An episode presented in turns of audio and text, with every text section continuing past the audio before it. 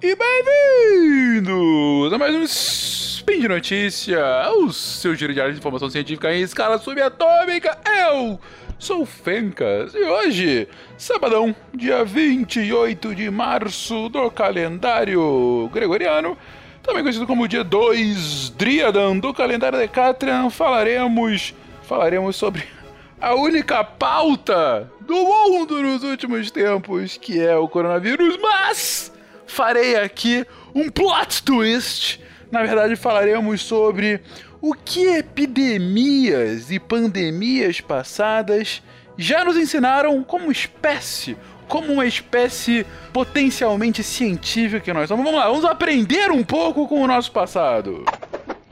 Speed Notícias.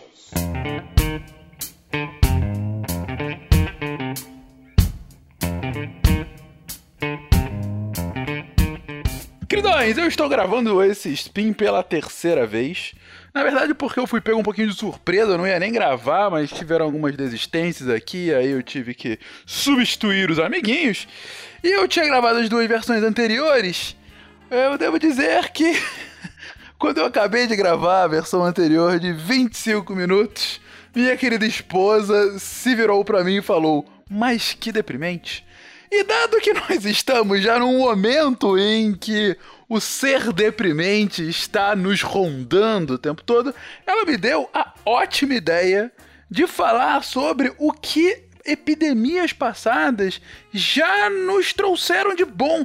Não o efeito dela, mas eu digo o que a gente aprendeu com elas. Porque a nossa espécie, a nossa espécie aprende muito com os erros. A gente sempre fala isso no SciCast, é, é difícil ter algum tipo de instituição, de solução, enfim, de uma. alguma. realmente alguma. alguma solução de fato que consiga prever um problema futuro. Em geral, a gente funciona bem, entendendo o que aconteceu de problemático no passado, entendendo qual foi a raiz daquele problema e criando soluções, instituições que possam de fato responder a outros eventos daquele problema ou próximos a ele no futuro. Então, é claro que a gente já estudou e muito epidemias. Na verdade, vocês devem lembrar, a gente tem um SciCast especificamente em que a gente falou somente de epidemias, que é o SciCast número 129. Já tem algum tempinho que a gente gravou esse SciCast.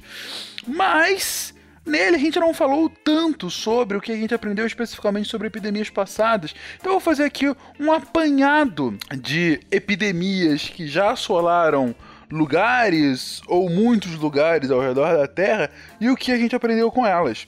Então, por exemplo, tem uma epidemia, uma das primeiras epidemias registradas de fato, que é chamada a Praga de Antonino, ou a Praga de Antonini, você vai ver com alguns nomes, que foi uma praga que é, o exército romano trouxe, na verdade, é um tipo de varíola que o exército de Roma trouxe em um momento em que eles, numa das suas campanhas, quando ele estava no Oriente Médio, no que hoje a gente entende como Iraque, eles trouxeram essa varíola e a, a doença chegou a matar duas mil pessoas por dia em várias cidades romanas. Você vê que ela se alastrou muito rápido, sem contar que ela acabou também é, tendo um impacto ainda maior no próprio exército durante um tempo. Isso foi uh, mais ou menos no século II, no, no, meados do século II, o início do século III, depois da Era Comum. Então acaba, acabou que teve um impacto grande também na estrutura da sociedade romana,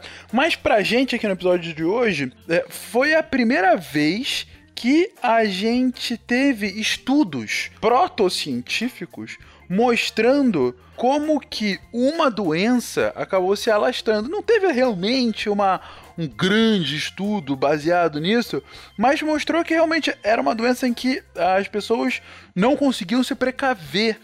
E hoje acaba sendo uma, é, repetidamente, como a primeira grande epidemia que se tem registro, e já na época você tinha descrições do que estava acontecendo, né? Claro que ainda muito, muito diferente do que a gente tem hoje. Outra epidemia, talvez uma das mais famosas da história humana, é a peste negra. A peste negra, que foi uma epidemia causada uh, que começa na Europa principalmente a partir da Itália, né? É uma peste causada por bactérias, né? Trazidas principalmente de ratos, no momento em que questões sanitárias estavam longe de ser preocupações e que devastou a Europa. Aí você tem relatos que vão de 10 a 100 milhões de mortos, dependendo da fonte, durante um espaço de, sei lá, 20 anos, né? Claro que vai e volta algumas vezes essa, essa epidemia, mas ela, nesse momento, uh, você tem o, in, o início das disciplinas que vão dar origem à medicina moderna, que é justamente tentando entender com, o que estava acontecendo e, por acerto e erro, formas de evitar que a doença se alastrasse mais. Então aqui, é, sem contar que tem impactos outros, né? Disse que o Shakespeare foi. É, que ele acaba passando por uma epidemia posterior, mais de 200 anos depois. É, Shakespeare, é, por estar em quarentena Uh, naquele momento ele acaba escrevendo várias peças, coisas do gênero. Mas eu digo, é, é, de um ponto de vista científico, no caso protocientífico, a, a medicina moderna ocidental ela tem uma organização muito próxima à peste negra. Né? Uma outra epidemia próxima a essa foi a primeira da influenza. Né? Uh, você já tinha influenza há algum tempo, enfim, mas teve uma epidemia mais ou menos no final do século XVI na Europa e que a quarentena que já tinha sido apregoada para a peste negra uh, anteriormente, algumas décadas, uh, alguns séculos antes, uh, ela é testada recorrentemente com sucesso. Então ela começa a virar de fato, o próprio termo quarentena se cristaliza durante essa primeira pandemia de influenza na Europa, né? E, e aí por conta disso começa de fato é, a ser uma um, um, procedimento médico a ser adotado, principalmente em novas é, doenças. Uma outra epidemia também famosa foi a epidemia de cólera. Na verdade, algumas epidemias de cólera que teve principalmente no século XIX. Talvez uma das mais famosas delas foi uma que é, impactou o, uh, o exército napoleônico durante a sua. principalmente durante a, a sua tentativa de invasão à Rússia, né? É, é, mas a epidemia de cólera, o que ela traz de interessante pra gente, pra medicina, é que foi nesse momento que começou-se a ter uma, uma, uma, de fato, uma pesquisa científica sobre causa e efeito e sobre rastreabilidade dessa causa, né? Então você tem algumas é, pesquisas, principalmente na Inglaterra, uh, sobre, ok, tais pessoas ficaram doentes e todas elas tiveram contato com determinado objeto. No caso, era com água que não estava sendo bem tratada, água de esgoto. Então começaram a ver: olha, pode vir desse ponto. E aí, de fato, alguns tratados médicos na época começam a, a, a verificar essa questão da rastreabilidade para pandemias. Né? É, uma outra uma outra pandemia extremamente famosa, talvez a última grande pandemia assim abrupta que a gente teve no mundo é a gripe espanhola, a gripe essa que acontece bem no final da Primeira Guerra Mundial, lá em 1918. É, e, pô, teve um impacto gigantesco. A gente está falando aqui de quase 50 milhões de mortos durante a gripe espanhola. Isso depois do mundo ter passado pela Primeira Guerra Mundial, né? Uh, mas, de um ponto de vista de, do que a gente aprendeu com ela, elas é, foi uma das primeiras pandemias em que se estudou o efeito do distanciamento social. Porque antes você tinha só a quarentena como uma possibilidade de solução. Ou seja, você fica lá, afastado de todo mundo, você se cura e volta. Nessa não. Nessa viu-se que é, populações que tinham recorrentemente o distanciamento social, inclusive é, entre pessoas potencialmente saudáveis ou que não estavam apresentando sintomas, essas populações eram menos infectadas do que outras que tinham de fato uma infecção, eh, que tinham é, não tinham esse distanciamento é, social. Então tem um caso, por exemplo, muito famoso que foi de uma marcha que aconteceu na cidade da Filadélfia, justamente por conta da Primeira Guerra Mundial, era uma marcha de apoio aos esforços americanos para a Primeira Guerra Mundial e estima-se que cerca de 200 mil pessoas estavam naquela marcha. É, no final daquela semana, 4.500 pessoas morreram daquelas 200 mil. E aí viu-se, de, de, fato, essa questão da, do distanciamento social, independente da questão da, dos, dos sintomas ou não, né? É, outra pandemia é, bastante. Não foi aí, não foi uma, mas foi uma série de pandemias que vão acontecer no, em meados do século XX, né, principalmente aquelas relacionadas à gripe, é, elas trazem, na verdade, elas institucionalizam os primeiros órgãos globais técnicos de saúde pública, né? A OMS, por exemplo, a OMS, ela é estabelecida é, é, próximo às Nações Unidas, né? Um pouco depois das Nações Unidas, e ela é testada pela primeira vez justamente nessas pandemias de, é, de, de gripe, né? Sobre como a gente pode coordenar globalmente os esforços para que um país não ajude o outro a ser infectado, né? E aí essas instituições começam a ter é, mais relevância, e isso globalmente, né? E você já tem os institutos técnicos nacionais, né? É, como talvez o mais famoso hoje do mundo é o CDC, que é o o, a Anvisa norte-americana, mais ou menos, né, que é anterior a isso, mas outros é, órgãos técnicos de saúde começam também a ficar cada vez mais recorrentes. E talvez a última pandemia é, relevante a ser colocada aqui foi a pandemia do HIV, da AIDS, né? Que começa no final da década de 70 do século passado e durante os anos 80 são a grande preocupação do mundo. No início não sabia nem a forma de transmissão, depois descobre-se a forma de transmissão, só que essa pandemia ela traz assim, já, já se tem uma pesquisa muito mais arraigada naquele momento, e mas o que ela traz assim de grande ensinamento é a questão do estigma social, ou seja, de como os uh, pacientes, de como aqueles afetados pela doença é, por vezes eram vistos, eram estigmatizados, eram separados da sociedade e, e também a, principalmente por conta da junção entre portadores do HIV e o homossexualismo, né? Que na época era chamada de fato de homossexualismo, com essa conotação do ismo de doença mesmo, né? Uh, você já tinha o estigma da homossexualidade como algo é, que é inerentemente errado, contra a, a, lá, a evolução natural da vida, né? E aí você tem uma doença que, dentre esse grupo, ela é mais recorrente, principalmente por conta das práticas sexuais. Então, você potencializa demais o estigma contra esses grupos, né?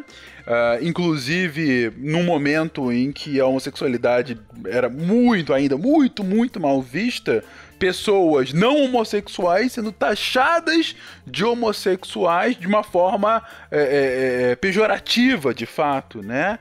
E eu tô colocando isso aqui no que a gente aprendeu com isso, porque é, você começa a ter os estudos sobre isso, o efeito social da pandemia e no funcionamento da, da, daquele grupo, daquele coletivo, né?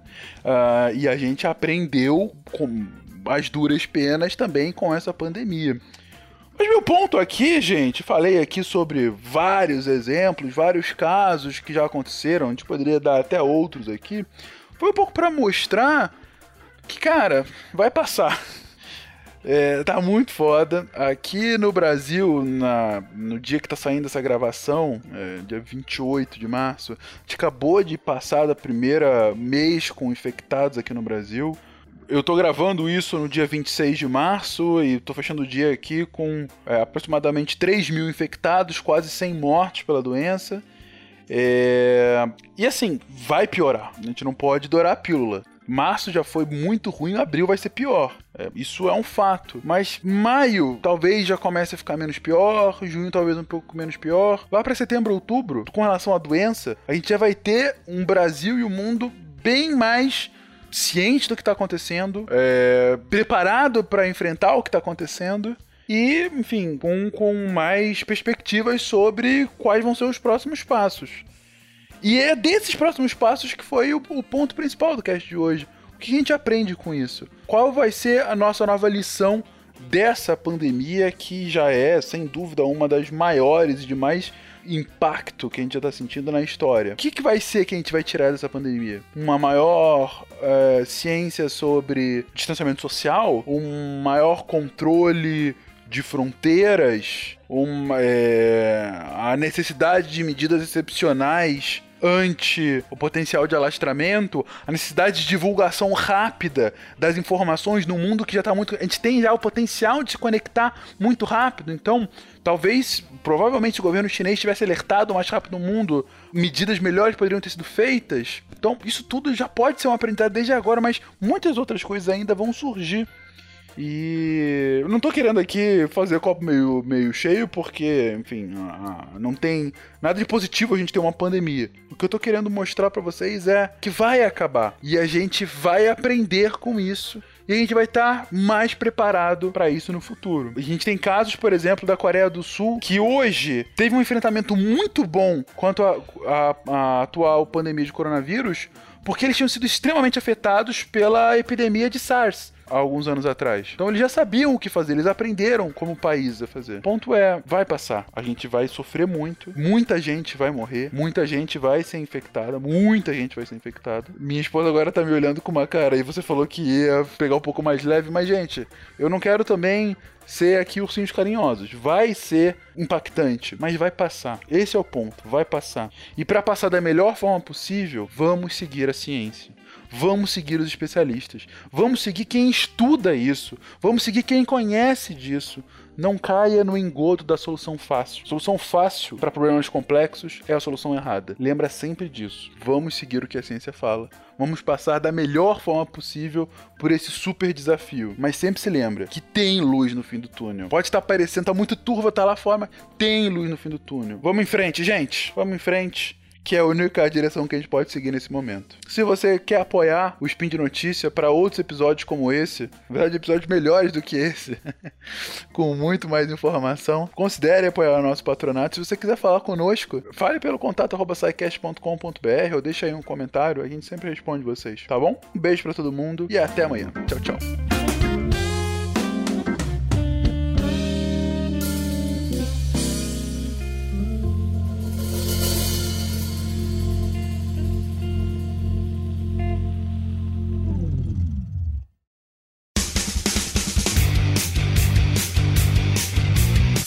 Cortes, edição de podcast.